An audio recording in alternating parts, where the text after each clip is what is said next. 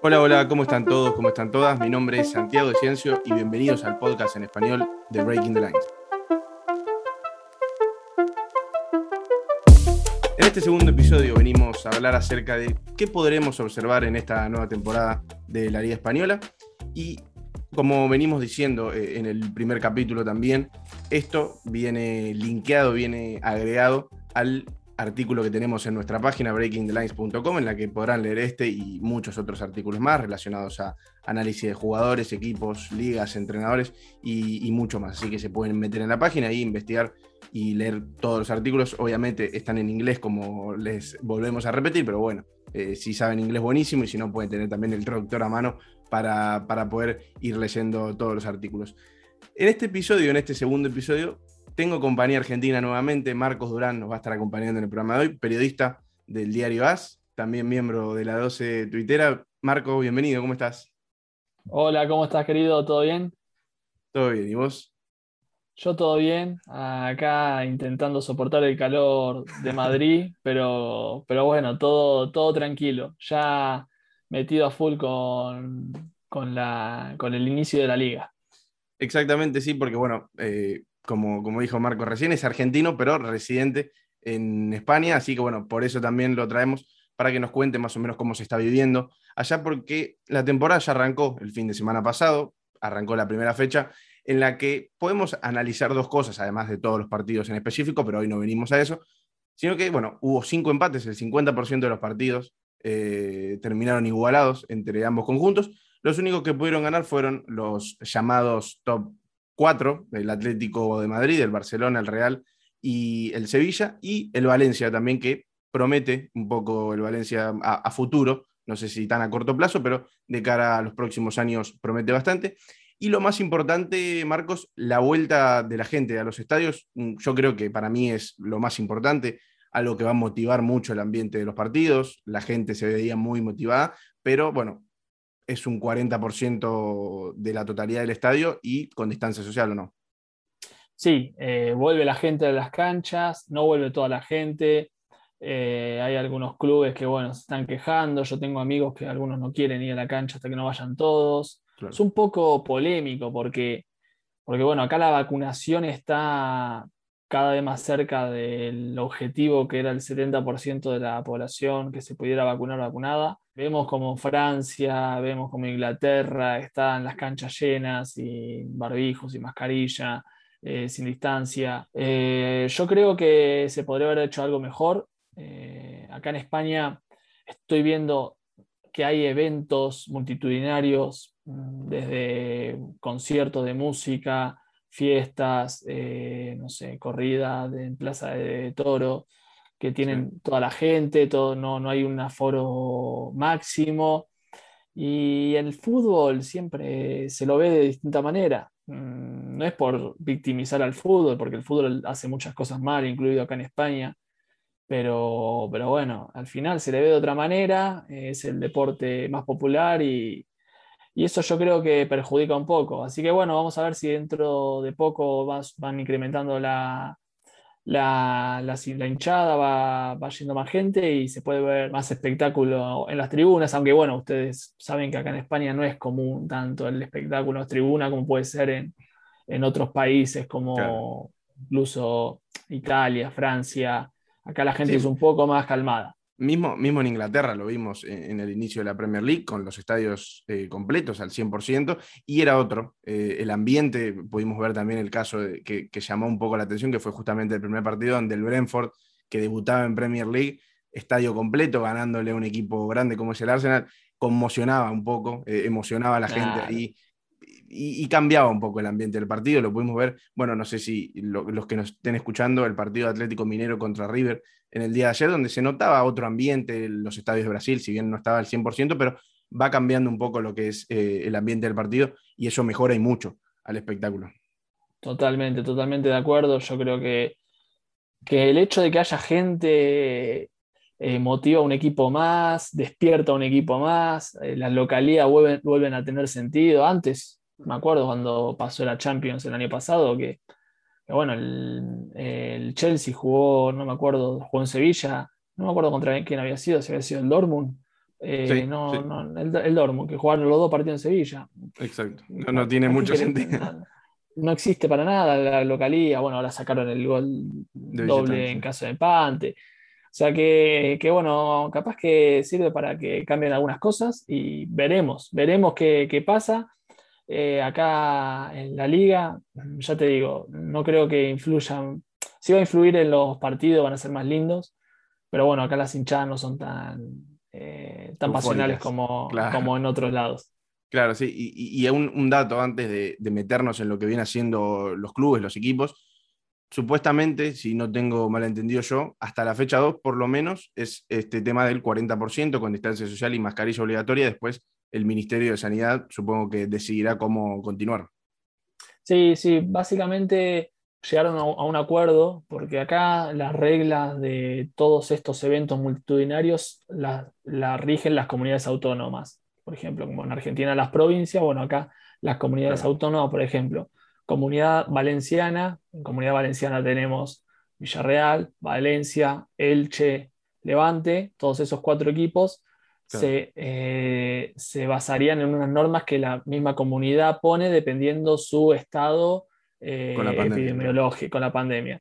Hay otros, eh, otras comunidades que son más permisivas, también dependiendo quién la gobierna. Esto tiene un trasfondo todo político, todo esto, todo esto es político, todo esto trasciende el fútbol, por lo tanto se pusieron de acuerdo con el Ministerio de Sanidad para hacer unas normas comunes para todos y llegaron a la conclusión que debería ser así.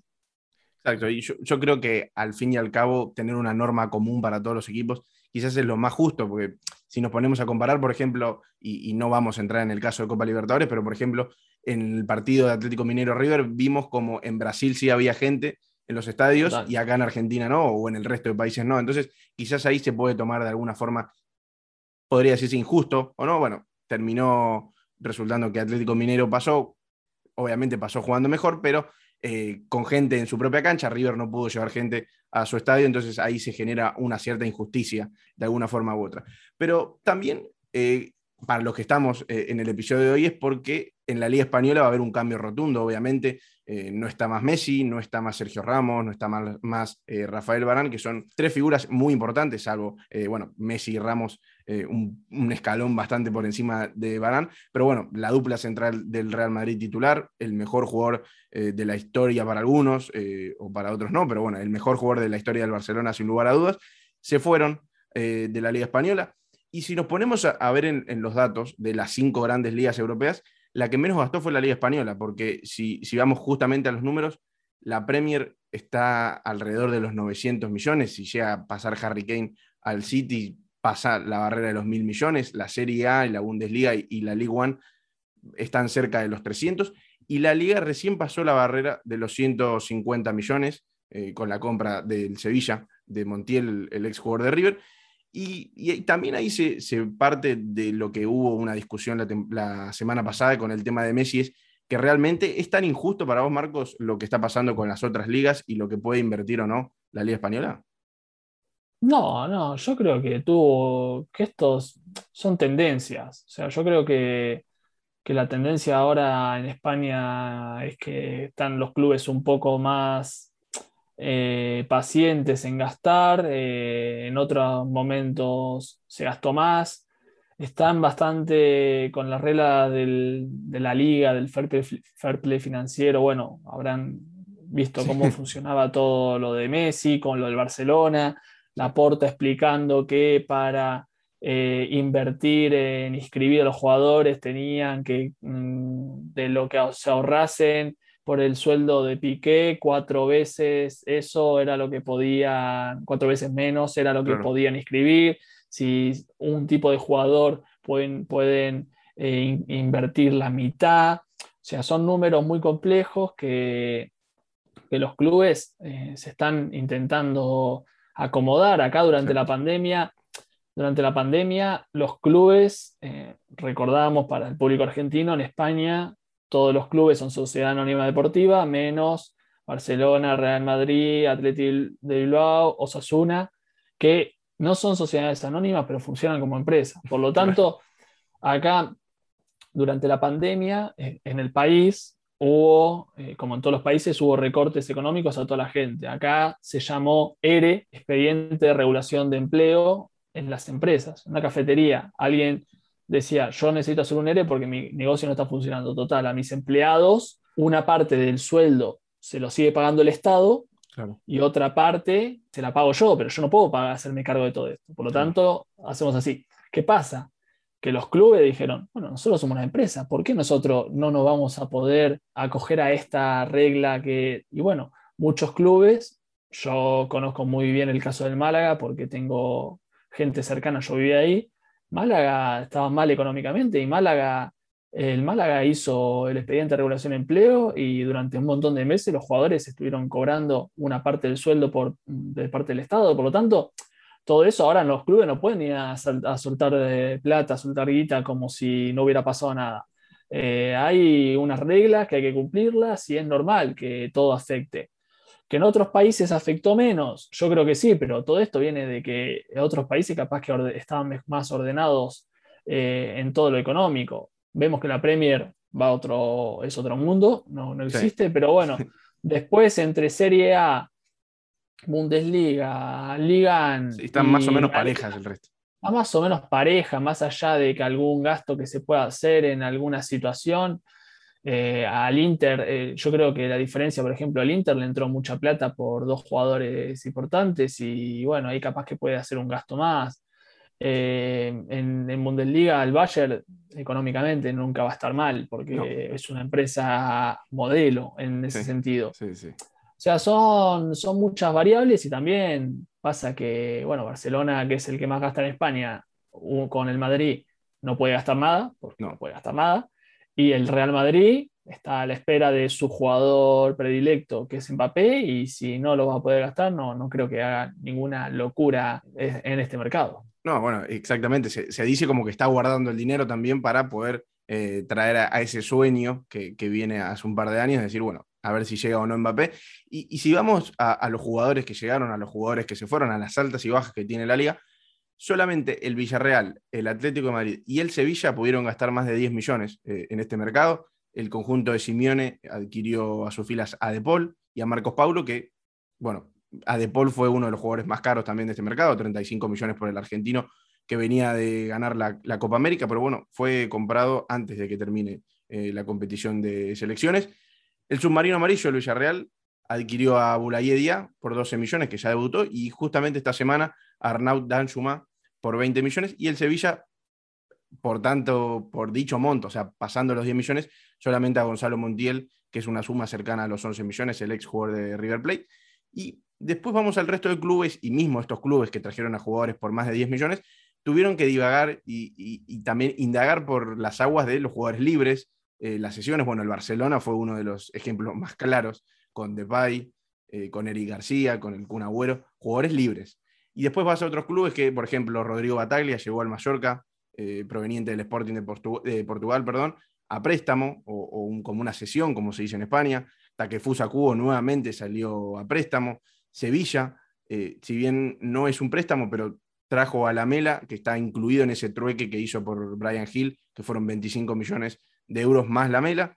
Y justamente esta semana tenemos a Lecomte, que apareció en el día de ayer, que llegó al Atlético Madrid cedido, también proveniente del Mónaco. Y un caso que sonó en el día de hoy, en el día de ayer, fue el de Darío Benedetto, que llegó al Elche, cedido con opción de compra, que creo que es una buena incorporación, Marcos, para, para el Elche, un conjunto que está en la zona baja que necesita gol. Exactamente, todo eso que decís, eh, Villarreal y Sevilla están, eh, están invirtiendo, pero están invirtiendo porque también vendieron y hicieron las cosas bien durante muchos años. Sevilla con Monchi, bueno, no voy a descubrir yo a Monchi acá, todos los deben conocer, todos los que escuchan este, este podcast deben conocer la figura de Monchi.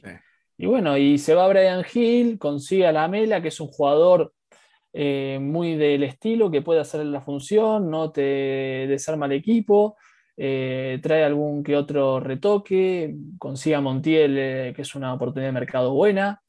El, Villarreal también se mueve en el mercado. Recordemos, Villarreal realizó la opción de compra por Foyt, que era un, era un jugador que al final por un precio eh, no es un gran gasto, eran, no sé si eran 15 millones de euros que tenía la opción de compra, bueno, pero es un gasto eh, bien hecho porque tuviste un año a Foy, te, te, rindió en todas las posiciones que jugó, es un jugador que puede jugar en cualquier lado y yo creo que va a volver a la selección argentina en, esta, en este proceso de eliminatoria. Eh, y después las sesiones. Batali, a ver si tiene otra oportunidad ahora, jugando en, en Mallorca, después de haber jugado en el Alavés. Cubo, otro que va a jugar en Mallorca. El Madrid va a ingresar una buena cantidad de plata por, el japonés, que es otro jugador que bueno, no tiene espacio en el Madrid ahora. Eh, veremos qué pasa con algunos jugadores y lo que vos decías de Benedetto es interesante porque yo creo que veo más eh, igualdad que nunca. La zona baja de la tabla ya pasó en el pasado, se igualó para abajo. Y un jugador como Benedetto, que si tiene un año bueno puede hacer 10, 12 goles, puede ser importante porque eso te marca la salvación. Sí, sí, sí, y ahí como justamente como dijiste vos, eso te marca eh, la estancia o no en la primera división y para un equipo que lo necesita y necesita los goles y de, tener partidos trabados, de tener un jugador que te pueda cambiar el partido de alguna forma u otra, es importante, para el jugador también es importante porque no era tenido en cuenta por San Paoli en el Olympique de Marsella. Y justamente también me quedé con lo que hablabas del Villarreal y del Sevilla, que para mí son dos equipos que buscan dar el paso hacia adelante, eh, un poco más, buscar un poco más el Villarreal intentará meterse en puestos Champions, está en la próxima Champions League, que se va a sortear los grupos a partir del 26 de agosto, pero intentará meterse por propios méritos en la liga local, porque se metió por haber ganado la Europa League, y el Sevilla buscará un poco más, quizás aspirar a un campeonato, que es complicado, obviamente es complicado, pero también meterse en esa lucha más pareja, ya que el Real Madrid no tiene a Sergio Ramos, el Barcelona no tiene a Messi, y poder intentar con estos refuerzos que trajo, que si bien no son de romper el mercado, de gastarse 100 millones en un jugador, son jugadores que aportan a las posiciones que más necesitan. Si bien en el lateral derecho tenés a tu capitán, como es Jesús Navas, traes un recambio importante que puede competir el puesto de igual a igual, como es Gonzalo Montiel, un jugador que jugó la final de la Copa América. Exactamente, exactamente. Villarreal y Sevilla creo que van a aprovechar la ida de Messi para ver si se pueden meter ahí a pelear. No sé cómo seguirá el Madrid. Yo creo que el Madrid está, tiene un está en un perfil bajo que, mm, que, el equipo está formado, tiene un técnico muy inteligente. Y, bueno, y después el Atlético Madrid, que me olvidé de comentarlo antes, eh, la incorporación de De Paul creo que es muy buena. Suena en el momento que estamos grabando ahora que parece que Rafa Mir, el delantero ex del, del West, casi del me equivoco, del, del, Wolves, que jugó en la Liga Española el año pasado seguido. Lo que pasa que, bueno, está entre el Sevilla y el Atlético de Madrid, y últimamente sonaba que para el Sevilla lo, lo podían fichar, por lo tanto veremos y creo que la oportunidad de Rodrigo de Paul era muy buena, una oportunidad de mercado muy buena. Ya había sonado el año pasado, eh, le habían prometido a De Paul eh, dejarlo ir si había una oferta de un equipo grande.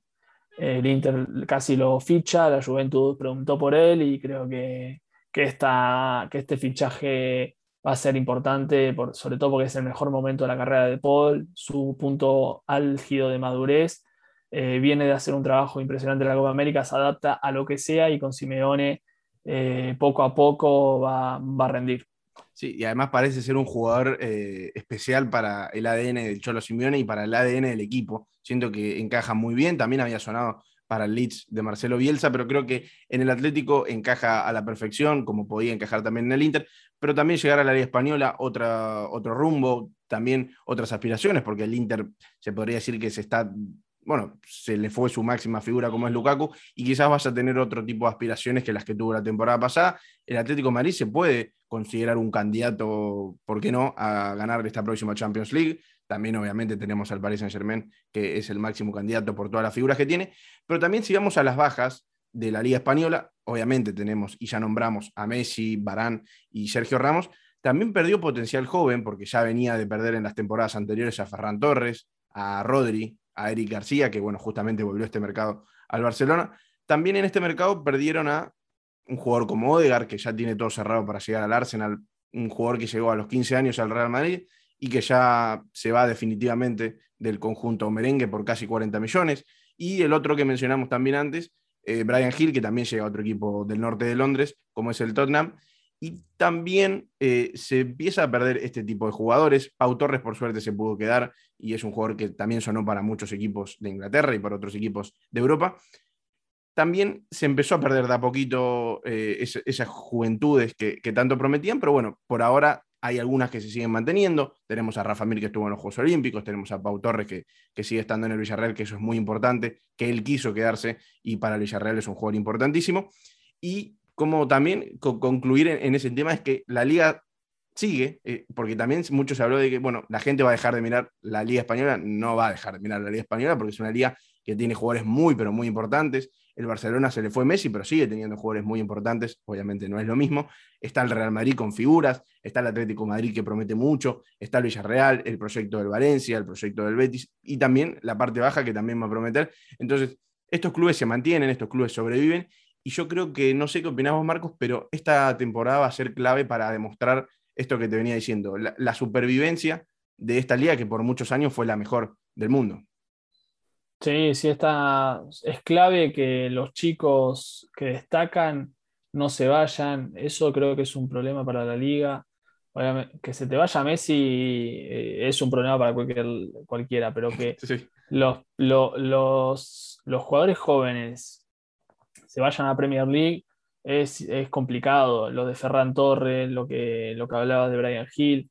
Bueno, poco a poco las, figuras van a ser Pedri, eh, bueno, veremos qué pasa con, con Iliax, el, chico del Barcelona que no quiere renovar, eh, el mismo Cubo que lo mencionábamos antes, Odegaard, que se va, para mí Odegaard no, por ahora no, no, no, mostró nada, una, estrella. No mostró nada, pero bueno, tenemos a chicos importantes en la Real Sociedad, Oyarzábal, Alexander Isaac, el sueco, que tuvo una muy buena Eurocopa.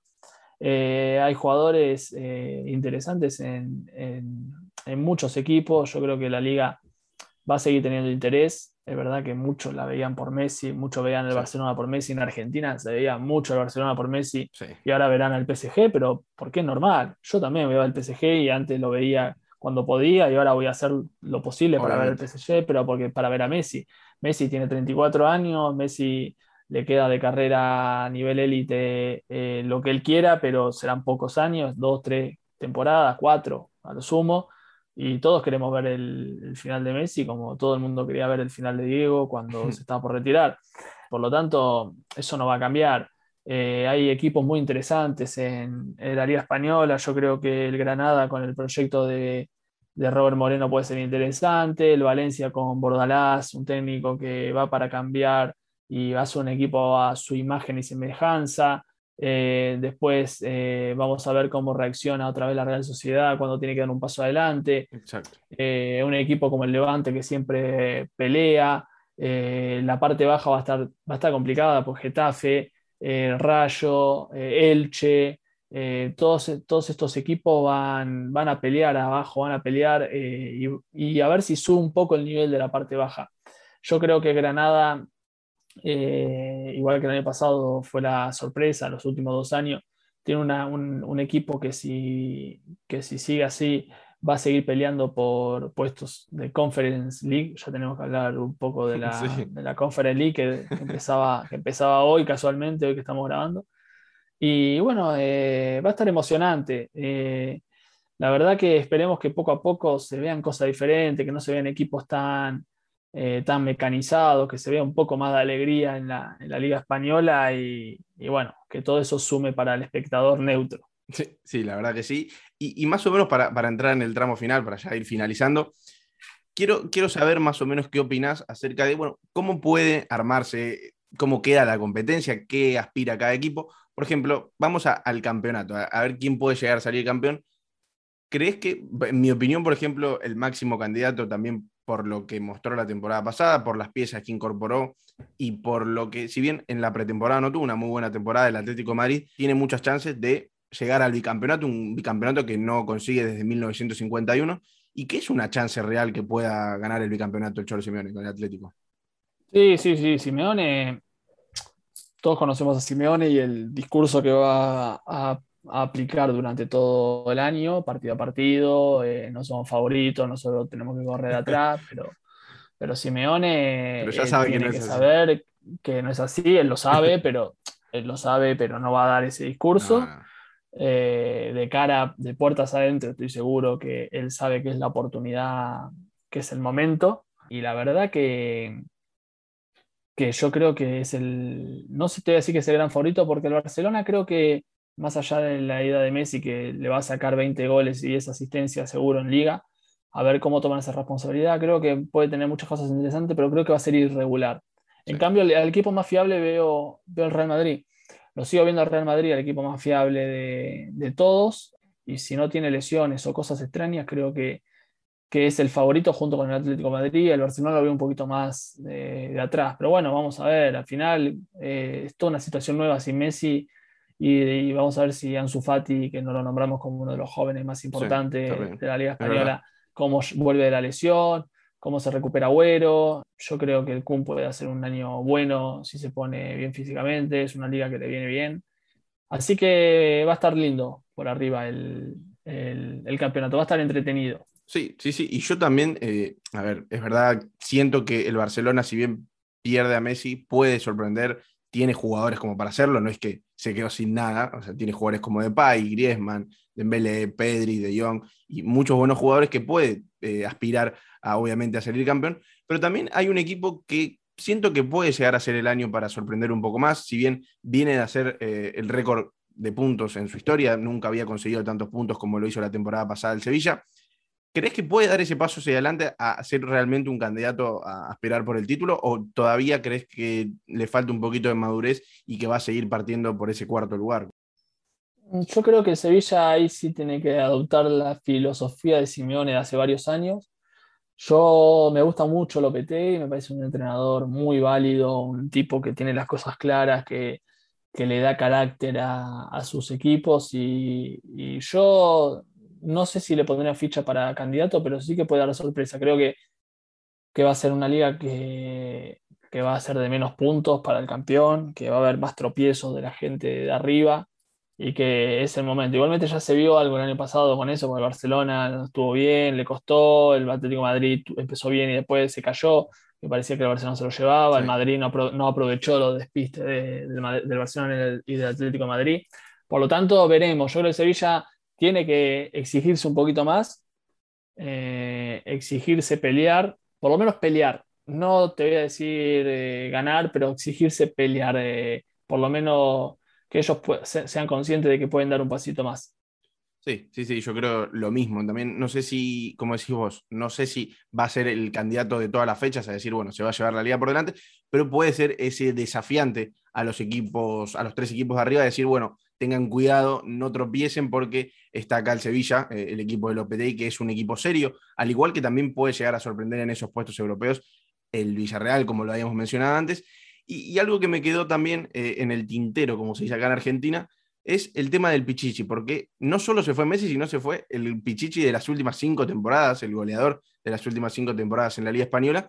Y, hay jugadores que pueden llegar a aspirar a, este puesto esta próxima temporada. Tenemos a Gerard Moreno y a Benzema, que fueron quienes lo siguieron a Lionel Messi en, la tabla de goleadores de la temporada pasada. Tenemos a Alexander Isaac, como dijiste vos, Marcos, que puede, es un, jugador, un gran jugador que demostró un muy buen potencial tanto en la temporada pasada como también en Eurocopa y puede llegar a sorprender, no sé si como para ser el máximo goleador, pero bueno, también tenemos a Luis Suárez, tenemos a jugadores como Depay, Griezmann y el Kun en el Barcelona que veremos qué pueden hacer, porque, porque es un, puesto complicado el del Pichichi.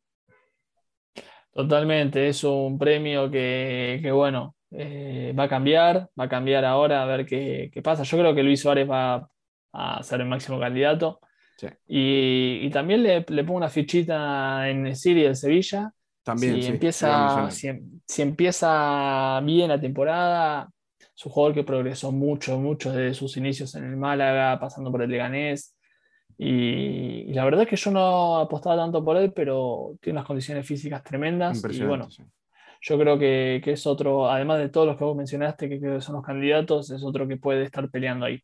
Sí, sí, la temporada pasada lo demostró. Eh, se, armó, una buena base para, llegar con todo esta próxima temporada y, demostrar de, lo que está hecho y el jugador que tiene Sevilla que puede darles impulso a, apostar por más en esta nueva temporada. Y, como conclusión, bueno, la verdad que yo creo que arrasamos y pasamos por todos los temas eh, que podemos ver y todo lo que podemos hablar acerca de esta próxima temporada que ya arrancó. Y justamente este próximo fin de semana tenemos partidos muy interesantes. Atlético de Bilbao contra el Barcelona, Atlético de Madrid-Elche, que va a estar bueno, quizás pueda ser o no el debut de Darío Benedetto, Levante contra el Real Madrid, Getafe contra el Sevilla. Y después también tenemos esos equipos como el Valencia, que va a enfrentar al Granada, y la Real Sociedad frente al Rayo Vallecano, que son esos equipos como el Valencia y la Real Sociedad y Granada, como dijiste vos, Marcos, que tienen que ir escalando, agarrando puntos para meterse también en esos puestos europeos que, tanto necesitan. Sí, sí, hay partidos interesantes, vamos a ver cómo son las dinámicas de los equipos. Eh, yo creo, yo me gusta siempre darle los primeros dos partidos, ahora se está jugando fechas, después tres fechas, después parón por eliminatorias, eh, hasta que hasta el, hasta el primer parón por eliminatorias, recordamos que ahora hay parones en septiembre, en octubre, en noviembre, o sea, son tres parones. Completo. Eh, viene completo, o sea que hasta el, después del primer parón de septiembre a mí no me, no me gusta sacar, no, obviamente conclusiones es imposible sacar hasta, hasta los primeros 7, 8 partidos, pero bueno, ver cómo está todo. Y ver cómo, cómo, cómo reacciona el Valencia de Bordalás poco a poco, porque Valencia es un club muy complicado, con hinchas muy exigentes y es un club que está internamente no está eh, muy, muy tranquilo, por lo tanto veremos. Y los demás equipos cada uno tiene lo suyo, cada uno tiene sus prioridades eh, y su manera de, trabajar y, vamos a ver qué, nos sorprende con, con todo, sobre todo con todos los argentinos que hay en todos estos equipos. Sí, sí, sí, exactamente. Y como dijiste vos, Valencia es un equipo muy grande, es un equipo que necesita eh, meterse de vuelta en la parte alta de la tabla, viene de malos momentos internamente como club y demostrándolo en, la parte deportiva. Así que bueno, vamos a estar viendo lo que pasa esta temporada en la Liga Española y te agradezco Marco por haberte pasado y habernos ayudado a, hablar un poco de lo que viene esta temporada. No, gracias a vos Santi por la invitación. Cuando precisen estoy por acá y cualquier cosa estamos en contacto. Un saludo a, todo, a toda la audiencia.